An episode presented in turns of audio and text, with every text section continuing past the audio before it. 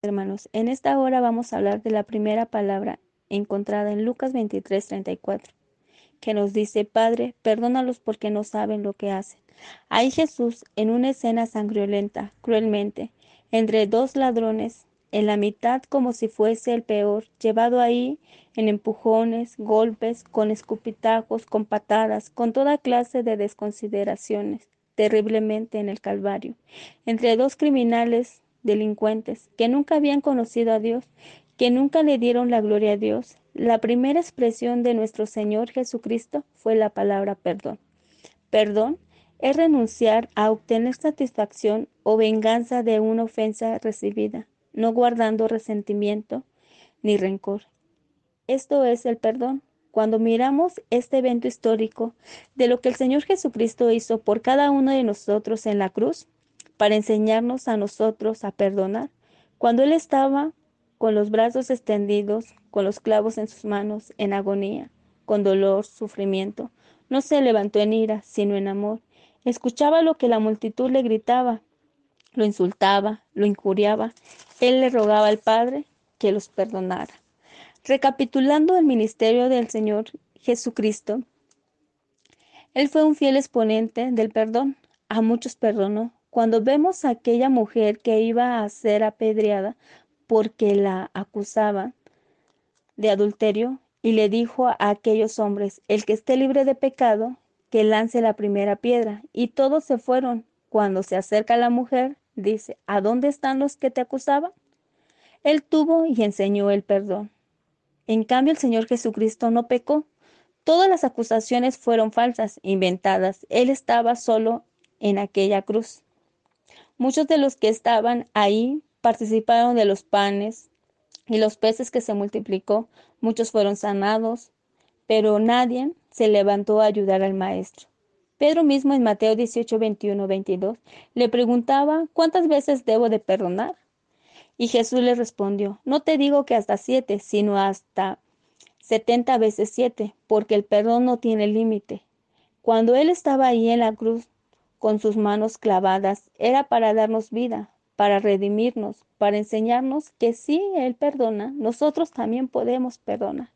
Muchos dicen es duro perdonar, pero duro fue al Padre poner a su Hijo ahí, duro fue a, a Cristo Jesús extender sus brazos en amor para darnos vida. Muchos dicen, yo perdono, pero no olvido. Realmente no estamos perdonando. Cuando perdonamos tenemos que olvidar ese es el verdadero perdón. Pedro no estaba ahí, ninguno de sus discípulos. Todo el mundo se alejó, pero Cristo Jesús no quiere que nosotros estemos lejos de Él, quiere que nosotros estemos cerca de Él. Cuando no perdonamos, nos lleva al odio. El odio nos lleva a la venganza. La venganza nos lleva al crimen. El crimen nos lleva a la separación. Las personas que odian jamás pueden ser felices. La única cura para el odio es el perdón. El odio aprisiona, el perdón libera. El rencor produce crimen, el perdón produce gozo. Las ofensas producen guerra, el perdón produce paz. Los resentimientos separan, el perdón unifica. El odio aumenta la distancia, el perdón derriba murallas y acorta distancias. Y esto es lo que Cristo nos enseñó sobre aquella primera expresión, sobre el perdón. Jesús era acusado sobre esa cruz, pero se convirtió en Jesús el abogado. El condenado se convirtió en Salvador. El que era, el que en esta hora todavía está perdonando, todavía nos enseña a perdonar, todavía quiere que nosotros perdonemos. Como el perdón tenemos que perdonar. Él nos dio un ejemplo, en Efesios 4:32 nos dice, antes sed benignos los unos con los otros, misericordiosos, perdonándonos unos a otros como Dios también os perdonó a vosotros en Cristo Jesús. En, el, en Él podemos vencer, en Él podemos tomar su ejemplo y perdonar. El mundo nos enseña a decir no podemos perdonar, pero Jesucristo nos enseñó a perdonar. Él fue un fiel exponente del perdón. Todavía el perdón es ahora muy importante. Nos transforma, nos hace libres, Y con eso honramos y glorificamos a nuestro Padre Celestial. Que el Señor les bendiga.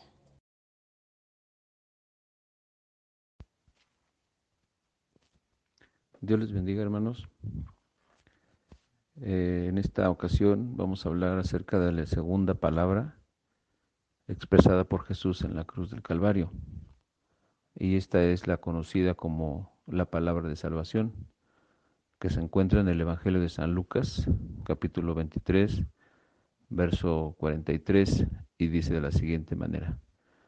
Entonces Jesús le dijo, de cierto te digo que hoy estarás conmigo en el paraíso. Y decía yo, hermano, que esta es conocida comúnmente como la palabra de salvación. Esta expresión Jesús la dijo, o se la dijo, a uno de los ladrones que estaban al lado de él, quien puso un poco de confianza en, la obra redentora de Jesús. Seguramente, hermanos, solo como una pequeña introducción, seguramente estos, estos ladrones sabían algo, habían escuchado algo de el andar de Jesús por aquellas tierras en el tiempo de su ministerio terrenal. Es muy probable que ellos supieran eh, algo de lo que Jesús había hecho. Y uno de ellos, hermano, puso su confianza en él, aun estando en el umbral de la muerte, y gloria a Dios porque él obtuvo respuesta. Pero veamos, hermano, un poquito acerca de por qué esta palabra es mencionada o es conocida como la palabra de salvación y qué implica el hecho de que Jesús haya expresado, de cierto te digo que hoy estarás conmigo en el paraíso. Se dice, hermano, que este hombre, al que eh, muchos lo nombran como Dimas, según la tradición judía, el nombre de, de este ladrón que se acerca a Jesús para decirle, acuérdate de mí cuando vengas en tu reino, se dice que este hombre, hermano, fue el primero en entrar en el paraíso, un lugar de reposo de las almas de los que han muerto creyendo en Jesús como nuestro Salvador. Y no es poca cosa, hermano, ya que debemos considerar, por una parte, que la salvación por medio de Jesús es la más gloriosa, la más grande expresión de amor que Dios ha manifestado a su creación, a la humanidad. Y Él lo ha hecho, hermano, solamente por su misericordia y por su gracia. La Biblia dice en, el Evangelio de San Juan, capítulo número 3, verso 17, por ejemplo, porque no envió Dios a su Hijo al mundo para condenar al mundo, sino para que el mundo sea salvo por él. Y en esta parte, hermano, y en muchas otras partes de la Escritura encontramos que Dios manifiesta su grande amor a su creación, a la gloria de su creación, a la corona de su creación, que es la humanidad. Eh, él, hermano, no nos pide absolutamente nada. La Biblia dice, hermano, que Él de su sola voluntad, hermano, nos hizo salvos, nos llamó, nos escogió, nos lavó por medio de la sangre de Jesús y nos hizo, dice allá primera de Pedro, capítulo 2, verso 9, reyes y sacerdotes para Él. Pero también es cierto, hermano, que aunque parezca muy elitista, la única forma de salvación es Jesús. No hay otra, otro medio, otra forma, no son las obras, no hay otros intermediarios. La palabra de Dios nos dice ahí en Hechos capítulo 4, verso 12, y en ningún otro hay salvación, porque no hay otro nombre bajo el cielo dado a los hombres en quien podamos ser salvos.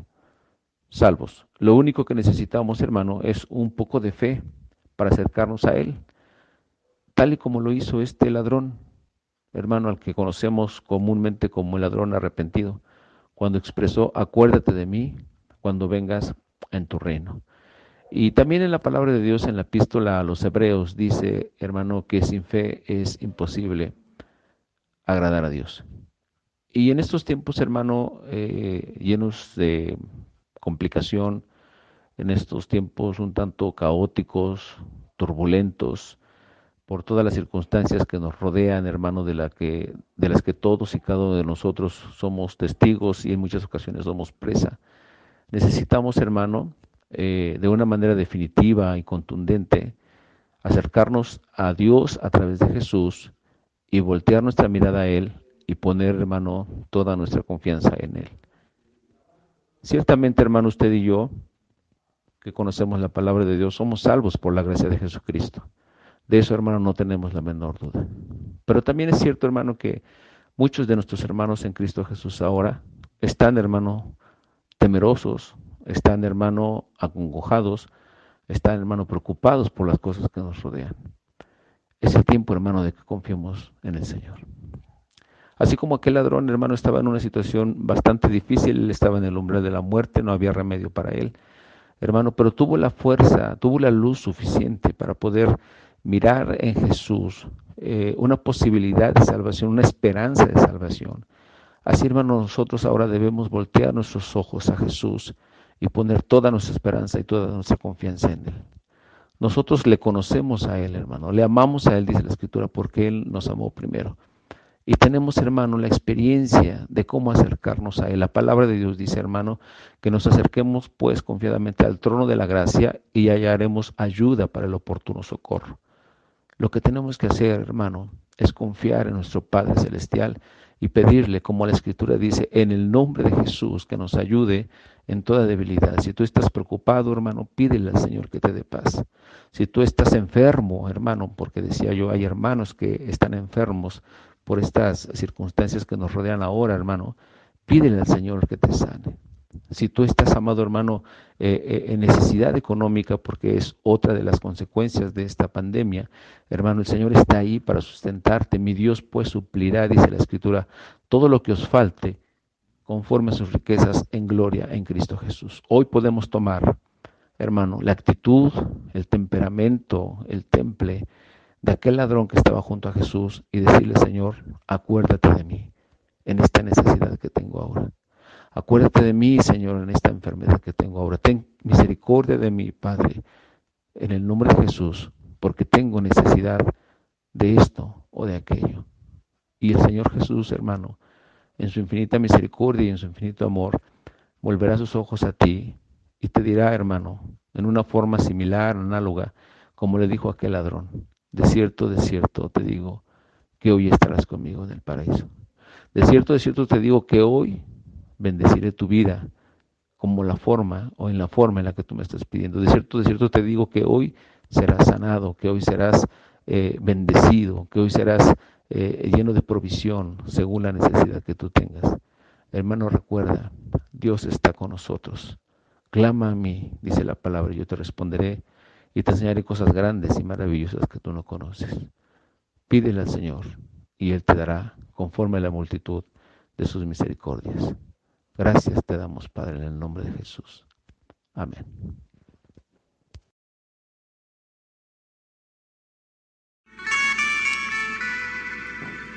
Tercer palabra. Evangelio de San Juan, capítulo 19, versículo 26 y 27. Cuando vio Jesús a su madre y al discípulo a quien él amaba, que estaba presente, dijo a su madre, Mujer, he ahí tu hijo. Después dijo al discípulo, He ahí tu madre, y desde aquella hora el discípulo la recibió en su casa.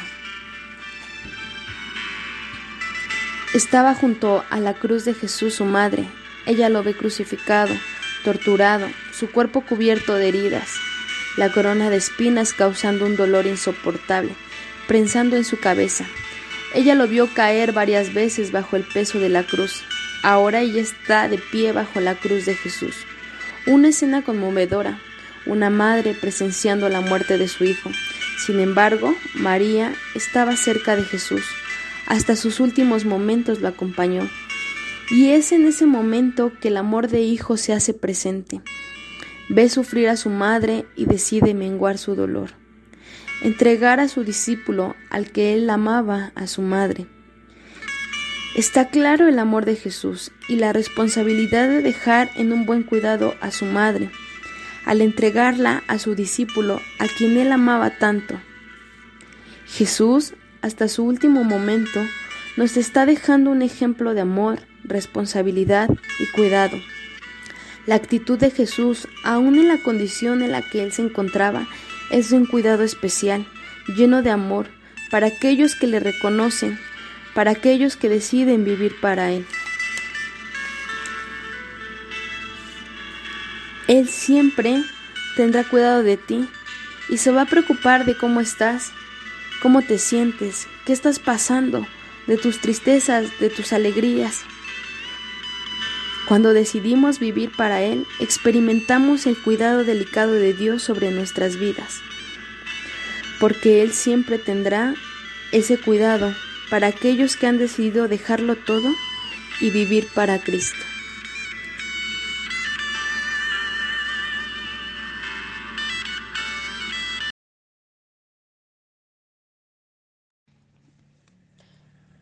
Dios les bendiga, hermanos.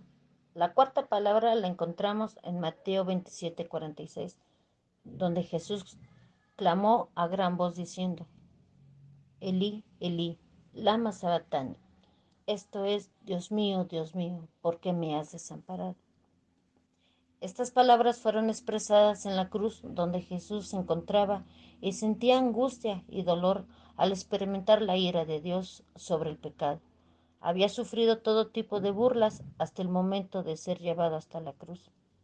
Y allí estaba, colgado en un madero, haciéndose maldición por nosotros. En Gálatas 3:13 nos dice, Cristo nos remedió de la maldición de la ley, hecho por nosotros maldición, porque está escrito, maldito todo el que es colgado en un madero. La comunicación y la compañía del Padre fue interrumpida mientras que Jesús cargaba los pecados de toda la humanidad. La agonía de Jesús fue horrible, pero más que ello fue la separación espiritual de Dios. Cuando Dios, como juez, miró y vio nuestros pecados, se apartó de su Hijo. A veces nosotros cubrimos nuestros pecados, pero si no nos arrepentimos, nos vamos apartando de Dios. La palabra de Dios en Juan 1.9 nos dice, si confesamos nuestros pecados, Él es fiel y justo para perdonar nuestros pecados y limpiarnos de toda maldad. Es importante confesar nuestros pecados para que Dios esté cerca de nosotros. ¿Qué debemos hacer cuando hay desesperación? Debemos aclamar a Dios. En Jeremías 33.3 nos dice, clama a mí y yo te responderé y te enseñaré cosas grandes y ocultas que tú no conoces.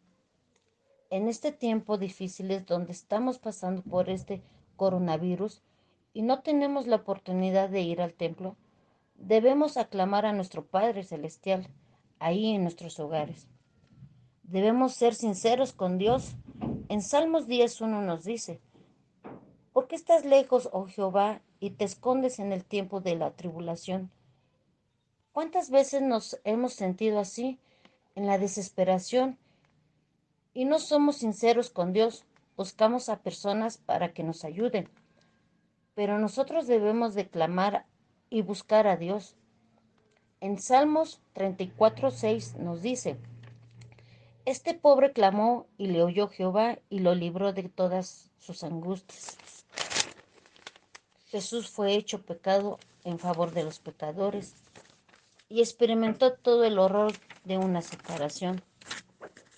En Romanos 3:23 nos dice, por cuanto todos pecaron, están destituidos de la gloria de Dios. El Padre, el Hijo, se separaron en esa cruz. Dios no podía permanecer unido a Jesús porque Jesús tenía encima el pecado de la humanidad. No sé cuál es tu situación en este momento, pero recuerda que Dios está con nosotros. No debemos sentirnos solos. Nuestra confianza está puesta en Jesús, el autor y consumador de nuestra fe. Clamemos a Dios en este tiempo. Ahí en tu hogar, búscalo, acércate a Él. En Santiago 4.8 nos dice, acercaos a Dios y Él se acercará a vosotros. Pecadores, limpiad las manos y a vosotros los dobles ánimos, purificad vuestros corazones. Dios les bendiga, hermanos.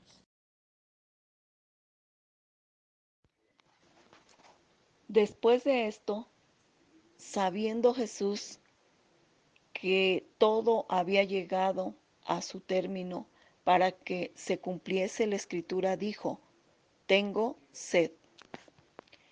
Había pasado ya más de un día desde la agonía de Getsemaní en la que Cristo sudó sangre y quedó profundamente debilitado. Habían transcurrido varias horas desde la flagelación de Jesús con la pérdida de sangre abundante. Había pasado ya tiempo desde que Cristo llevara la cruz por las calles de Jerusalén, desde el patíbulo hasta el Calvario, con los destrozos que causó a Jesús este caminar doloroso. Colgado del madero, la asfixia va agotando sus fuerzas y la deshidratación de su cuerpo maltrecho por la tortura que había sufrido le había debilitado por completo. Y Jesús, bajo esta condición, exclama, tengo sed. Jesús está sediento, nos narra la escritura. Mas la sed de Cristo no la puede apagar ni colmar el agua o el vinagre ofrecido en este caso. La sed de Jesús es más profunda que la sed física. Jesús tiene sed. Como tierra seca y árida, la sed de Jesús es abundante. Pero esa sed física de Jesús es por la fe y el amor de la humanidad, por la que está entregando su vida hasta el final. La fe y el amor por la humanidad. Cristo tiene sed de esa fe y de esa humanidad que se ha apartado de Él. Hermanos, estamos viviendo tiempos proféticos, tiempos difíciles. La sed de Jesús es abundante, pero por su pueblo, por la gente, por la humanidad. Después que hayamos pasado todo esto que estamos viviendo, hermanos, sé que un pueblo nuevo saldrá de aquí. Sé que un pueblo más victorioso saldrá de todo esto, hermano. Jesús tiene sed de la humanidad, de que los jóvenes se conviertan a Él, de que su pueblo anuncie el poder de Cristo. Eh, el pueblo de Dios, hermano, levántese, levántese a clamar, levántese a anunciar tiempos difíciles, tiempos de bendición que vendrán también, hermanos. Jesús es la fuente de agua viva. Jesús ha venido a este mundo para que nadie perezca de sed. Él es la fuente de agua viva que salta hasta la vida eterna. Si alguno tiene sed, dice su palabra, venga a mí y beba. El que cree en mí, como dice la escritura, de su seno correrán ríos de agua viva, de su pecho, de su ser, de su vida correrá agua, agua de vida eterna. ¿En qué consiste esta agua de vida? El Señor está pidiendo, ¿verdad? Agua, tengo sed, pero nosotros, hermanos, los que hemos vivido, los que sabemos y hemos tomado de esa agua, sabemos que el mundo necesita beber de esa agua de vida. El evangelista Juan decía, Jesús hablaba del espíritu que iba a recibir los que creyeran en él, lo dice San Juan 7:39. Acerquémonos a esta fuente y bebamos eh, de esa agua de vida. Jesús quiere que no seamos tierra árida, que no da frutos, que no tiene vida, que no da nada bueno. Que nosotros, el pueblo de Dios, podamos dar esos frutos, esa paz, ese amor, esa justicia, esa libertad que anunciemos de nuestro Dios. Jesús quiere saciar la sed de tantos seres humanos ahora en estos tiempos, hermano, que estamos oyendo noticias terribles, hermanos, está muriendo mucha gente. Ese espíritu de muerte entró a la tierra y el pueblo de Dios, ¿qué está haciendo?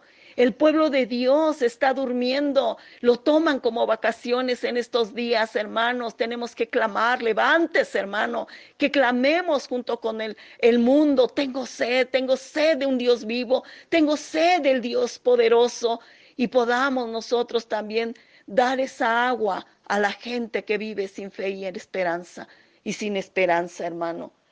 Que Dios tenga misericordia de nosotros, hermano. Si alguien tiene Sed, venga y beba, dijo el Señor, de esa fuente de vida.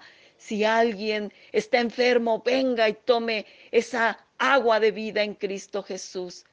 Si alguien no tiene gozo ni tiene felicidad, venga y tome ese gozo y esa felicidad de Cristo. Que Dios nos ayude, hermanos, que estemos de pie anunciando el poder de Cristo Bendito sea Dios, hermano. Que Dios le bendiga.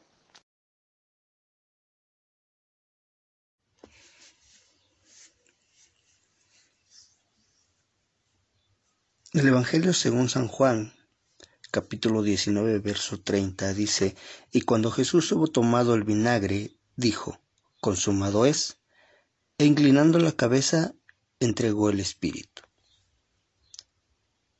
¿Qué orgullo sentimos cuando culminamos algo importante para nosotros, ya sea una carrera escolar, ya sea un trabajo, ya sea un propósito?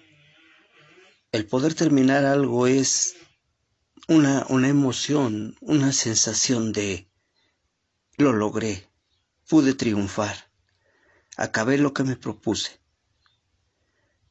Esto me remonta a ese momento en el que Jesús dice consumado es.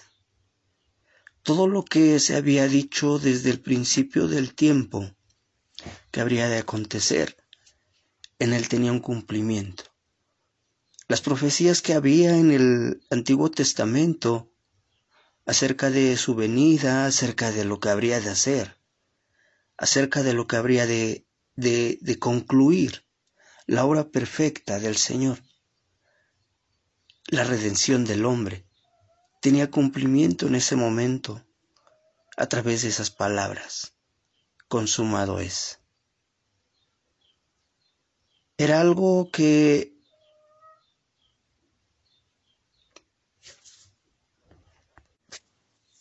representaba cómo el ser humano era rescatado de los errores del pasado.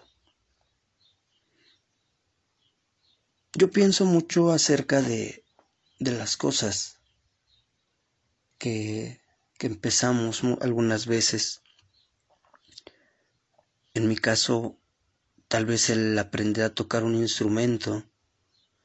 En el caso de mis hermanos, tal vez el llegar a, concluir una, una meta, un trabajo. Luego los veo cuando son orgullosos de, de, decir yo terminé esto, yo terminé aquello. Cuando yo logro sacar un, un, las, las notas de un canto, me llena de alegría el poder cantarlo. Yo imagino a, a Jesús en ese momento diciendo consumado es, diciendo Padre, yo cumplí, he cumplido, he terminado la obra para la cual me enviaste. Decir consumado es no es nada más un ya terminé y se acabó. No. Decir consumado es, en las palabras de Jesús, es decir, todo lo que nosotros habíamos dicho que habría de ser es cumplido. Lo que se tenía que pagar es pagado. Lo que se tenía que entregar es entregado. Al Señor Jesús nadie lo mató. Eso nos queda claro. Él entregó su vida por sí mismo. Él derramó su sangre o permitió que su sangre fuera, derramada por la redención del hombre. Pasó por momentos difíciles, por situaciones extremas. La, el momento en el cual él empieza a derramar su sangre en el huerto de Getsemaní, hasta la conclusión de, de, todo esto, cuando es perforado con la lanza y exclama, tengo sed. Todo eso es, es, un cumplimiento de lo que se dijo sobre él que habría de pasar. Y el decir el consumado es, es decir, todo está pagado. Todo está terminado. Hemos concluido con lo que habríamos planeado. La redención del ser humano ha llegado a su cumplimiento. El apóstol Pablo en la carta a Timoteo, la segunda carta a Timoteo, capítulo 4, verso 7, dice, He peleado la buena batalla, he acabado la carrera, he guardado la fe. Y me llama la atención lo que dice la segunda parte, he acabado la carrera. Jesús en ese momento se encontraba terminando esa carrera. La carrera que él mismo dijo que habría de, correr, que habría de recorrer, de, caminar. El camino había llegado a su fin. He acabado la carrera. He consumado lo que se habría de decir. He consumado lo que se habría de hacer. Está terminado. El precio ha sido pagado, dándole al ser humano una nueva esperanza de vida, dando por hecho que somos libres, que tenemos la oportunidad de creer en un en un futuro, una gloria venidera que Él nos prometió unos días antes que en ese momento también se le había prometido al ladrón, de cierto te digo que hoy estarás conmigo en el paraíso. Jesús estaba terminando esa carrera. Jesús estaba en ese momento pagando por la redención del hombre. Hoy, hermano, tenemos esa, esa gran bendición de haber recibido de Cristo el pago por nuestra vida, la oportunidad de que un día estaremos delante de Él. Hoy, hermano, el Señor te dice, yo pagué, yo pagué por ti. Lo que tú habrías de sufrir, yo ya lo sufrí. Para que tú puedas caminar libre. Dice la escritura que inclinando la cabeza entregó el Espíritu.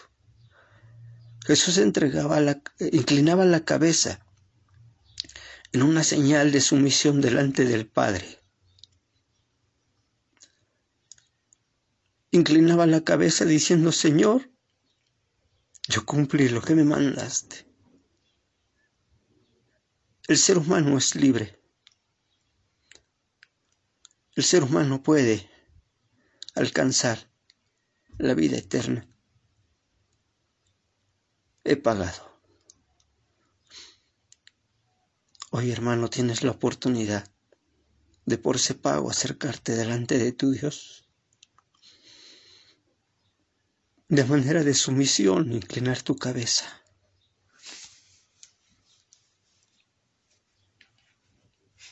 De manera de humildad, inclinarte delante de Él y darle gracias por haber, haberte librado, por haber hecho ese pago tan grande por ti, por haber derramado hasta la última gota de su sangre para que tú hoy pudieras acercarte a su presencia,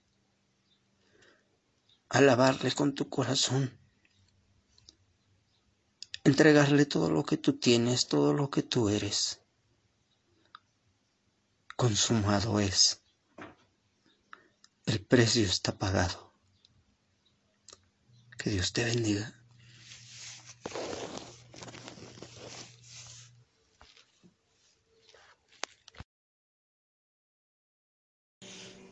La séptima palabra.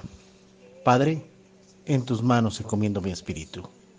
Lucas capítulo 23 versos del 44 al 49. Desde el mediodía y hasta las 3 de la tarde hubo tinieblas sobre toda la tierra. El sol se oscureció y el velo del templo se rasgó por la mitad. En ese momento, Jesús clamó a gran voz y dijo, Padre, en tus manos encomiendo mi espíritu. Y después de haber dicho esto, expiró.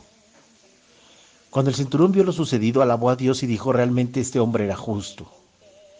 Al ver lo sucedido, toda la multitud que presenciaba ese espectáculo se golpeaba el pecho y se fue alejando de allí. Pero todos los conocidos de Jesús y las mujeres que lo habían seguido desde Galilea seguían observando a cierta distancia lo que sucedía. Esta frase que dijo, esta séptima palabra que dijo Jesús en la cruz, en arameo se leería Avive Yadgav Kidrig Aquí está la última palabra. Una palabra de confianza que refleja la conexión que Cristo y el Padre tuvieron. ¿A quién podríamos encargar tú y yo las cosas más valiosas en nuestra vida? ¿A quién encargarías a tus hijos? ¿A quién le encargarías tu propia vida? ¿No a quien tú consideres que sea lo mejor? ¿O el más apto? ¿O el más confiable? Pues déjame decirte que ese es Dios. Esta es una palabra de gracia para los perdidos, que buscan profunda nostalgia, pero a su vez un profundo anhelo para poder descansar en su vida. El Salmo 31 nos recuerda, Señor, yo confío en ti, no permitas nunca que yo sea avergonzado. Ponme a salvo, pues tú eres justo. Inclínate a escucharme, ven donde Él me ayuda. Sé tú mi roca fuerte, la fortaleza que me, sal, que me salve. Ciertamente tú eres mi roca y mi castillo. Guíame, encamíname por causa de tu nombre. Sácame de la red que me ha entendido, pues tú eres mi refugio. Quien logra con todo su corazón y decisión poner su vida en las manos de Dios, puede vivir confiado. Poner tu vida en las manos de Dios hará que vivas a salvo, que nunca tengas que vivir vergüenzas. Saber que Dios te escucha, que vendrá en tu ayuda, que te protegerá. Dios nunca llega tarde. Cuando no sepas qué hacer, por dónde ir, qué camino tomar, Dios encaminará tus pasos por tu mejor destino posible. El Salmo dice, en tus manos encomiendo mi espíritu. Ponme a salvo, Señor Dios de la verdad. Señor, yo confío en ti, pero odio a los que adoran ídolos huecos. Yo me lleno de alegría por tu misericordia, pues tú has tomado en cuenta mi aflicción y conoces las angustias de mi alma. No me has puesto en manos de mi adversario y más bien me has plantado en lugares amplios. Sí hay una forma de volver a restablecer tu relación con Dios, diciéndole, Señor, en tus manos encomiendo mi espíritu. ¿Qué tan difícil sería que dejaras de pensar egoístamente para reconocer tu necesidad de Dios? Y el Dios de verdad te enseñará que sus palabras son verdaderas. Tomará tus angustias y la aflicción de tu alma, para que en lugar que estés a merced de tus enemigos, te lleve a lugares tranquilos y de verdes pasos donde tu alma pueda vivir confiado y seguro. La Biblia dice, ten misericordia de mí, Señor, porque estoy muy angustiado. Mis ojos se consumen de tristeza lo mismo que mi alma y todo mi ser. Mi vida se va consumiendo de dolor. Mis años transcurren en medio de suspiros. La maldad acaba con mis fuerzas y hasta mis huesos se van debilitando. Todos mis enemigos se burlan de mí y más aún mis vecinos. Soy el hazme reír de mis conocidos. Los que me ven en la calle huyen de mí. Me han olvidado como a los muertos y hasta parezco una vasija hecha de pedazos. Puedo oír como muchos me calumnian. Mientras tanto, todos conspiran contra mí y hacen planes para matarme y solo piensan quitarme la vida. ¿Por qué digo este, este escrito que está en la Biblia? Porque si tú vives angustiado, porque si en tus ojos hay tristeza o las lágrimas saltan por ti de ti en la noche y añoras lo que deseas para ti, llevas años sintiendo lo mismo y ya te has quedado sin fuerzas y crees que ya no hay solución, entonces hay un consejo para tu corazón, Padre, en tus manos encomiendo mi espíritu. Padre, en tus manos encomiendo mis fuerzas. Padre, en tus manos encomiendo mis pasos. Padre, en tus manos encomiendo mi corazón. Quizá tú puedas ser un buen cristiano, pero no serás un totalmente cristiano hasta que pongas toda tu vida en sus manos y te despojes de todos esos temores y todas esas tristezas los lleves a los pies de la cruz. Dios puede tomar tu vida hecha pedazos y volver a darle el uso que en el principio Dios diseñó para ti, porque Dios restaura cualquier vida hecha pedazos por los problemas, por las tristezas de la vida. Dios hace de cualquier objeto inútil un objeto de honra, un vaso de honra. Así que podemos decir, como escribieron en la escritura, Señor, yo confío en ti y declaro que tú eres mi Dios. Mi vida está en tus manos, así que líbrame de mis enemigos y perseguidores. Haz brillar tu rostro sobre este siervo tuyo. Sálvame por tu misericordia. Señor, no permitas que sea yo avergonzado porque a ti te he invocado. Que sean avergonzados los impíos, que enmudezcan en sus sepulcros, que sean silenciados los labios mentirosos, esos que hablan mal del hombre honrado y lo tratan con soberbia y desprecio. Cuán grande es tu bondad, Señor, la cual reservas para los que en ti confían. Delante de todos los manifiestas a los que en ti buscan refugio en lo más recóndito de tu presencia, los pones a salvo de la maldad humana y les das refugio en tu tabernáculo, los pones a salvo de las malas lenguas. Sí, amigo, sí, hermano, hay una forma, hay un camino y una esperanza para salir de todo esto. pero exige de ti que pongas tu confianza y de verdad le declares como tu Dios, que pongas tu vida en sus manos y no en tus propias exigencias, sino que vengas con humildad delante del Señor y pidas favor para tu vida, le expreses tus cargas tan a detalle como puedas. Cuando tú hagas esto, estoy seguro que Dios te mostrará lo que debes corregir y su bondad que es inmensa y que solo está reservada para los que ponen en él su confianza, empezará a fluir en tu vida. Y en lugar de tristezas y angustias, tú dirás también, como decía el salmista, bendito seas, Señor. Grande ha sido tu misericordia por mí. Me pusiste en una ciudad fortificada y en mi angustia llegué a pensar que me, había, me habías apartado de tu vista, pero tú, pero tú escuchaste mi voz suplicante en el momento en que a ti clamé. Ustedes, fieles del Señor, ámenlo. El Señor cuida de quienes le son fieles, pero a, a los que actúan guiados por la soberbia les da el castigo que merecen. Ustedes, los que esperan en el Señor, esfuercen y cobren ánimo. Esta es la séptima palabra, una palabra de confianza. Tú que esperas en el Señor, esfuérzate y cobra ánimo. Levántate y adora al Señor que ha dado su vida por ti. Cobra ánimo porque aún hay esperanza y la oportunidad está enfrente de ti. Pero eso, eso es una decisión que tú debes tomar. Piénsalo.